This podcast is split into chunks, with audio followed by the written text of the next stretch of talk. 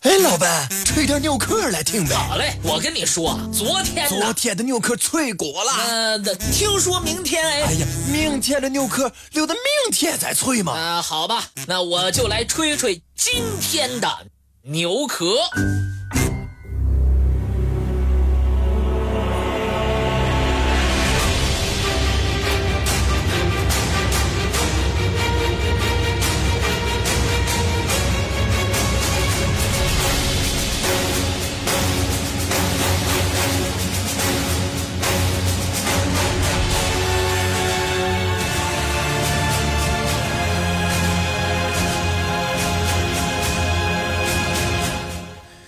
现代物理在二十世纪有了质的飞跃，最先进的物理科学往往被最先应用于武器，而在整个第二次世界大战研制的武器中，原子弹无疑是威力最大的新型武器。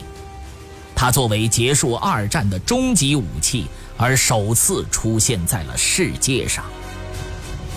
二十世纪四十年代末，现代物理发展到了新的阶段，核裂变成为德、美、英的物理学家纷纷研究的对象。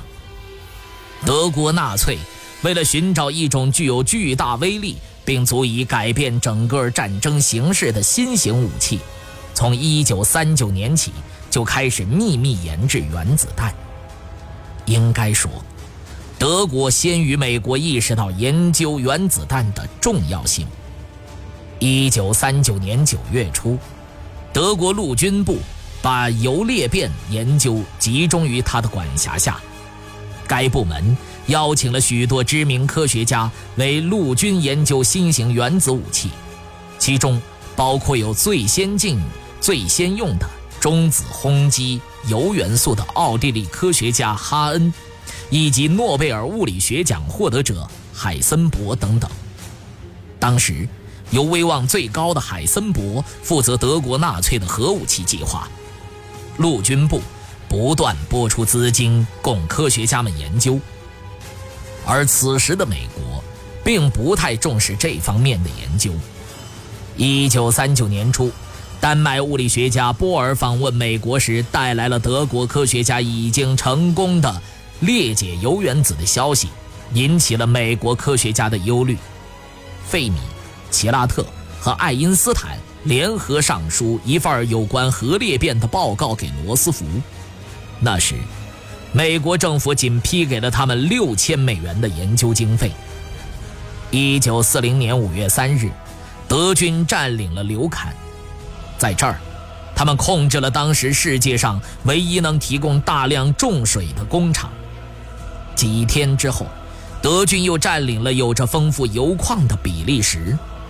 最后，德国科学家们在巴黎获得了他们梦寐以求的回旋加速器。至此，德国人制造原子弹已经条件具备，什么时候生产出原子弹，只是时间问题。希特勒甚至在公开场合声称，德国。会在较短的时间内拥有一种能把人炸到两千米远的超级炸弹，但为何直到二战结束，德国人还没有制造出原子弹呢？其主要原因在于，许多科学家从心底里不愿意为纳粹效力，甚至连海森伯也不例外。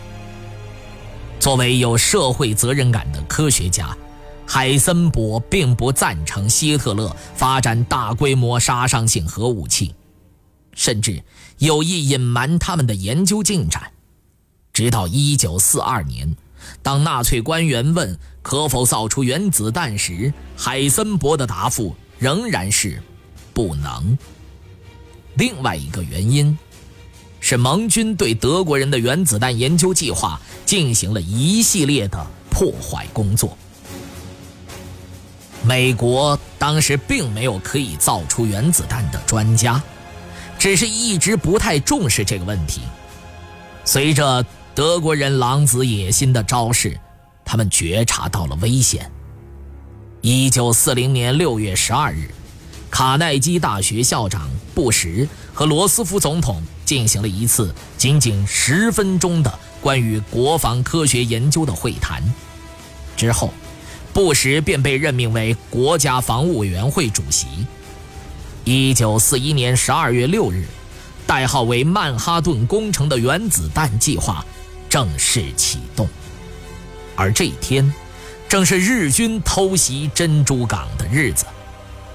一年之内，第一个原子反应堆就在芝加哥正式运转。一九四二年，曼哈顿计划的主持者，美国格罗夫斯将军任命奥本海默。为洛斯阿拉莫斯实验室的主任，正是在他的领导下，赶在德国之前及时地制造出了原子弹，并投入使用，迅速结束了二战。洛斯阿拉莫斯位于美国新墨西哥州一片沙漠之地，这里被称为“秘密之城”。星罗棋布地散放着许多低矮的办公室、实验室。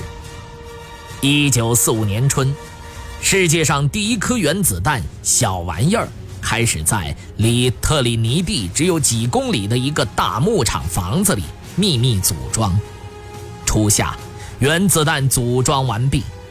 一九四五年七月十六日凌晨五点三十分。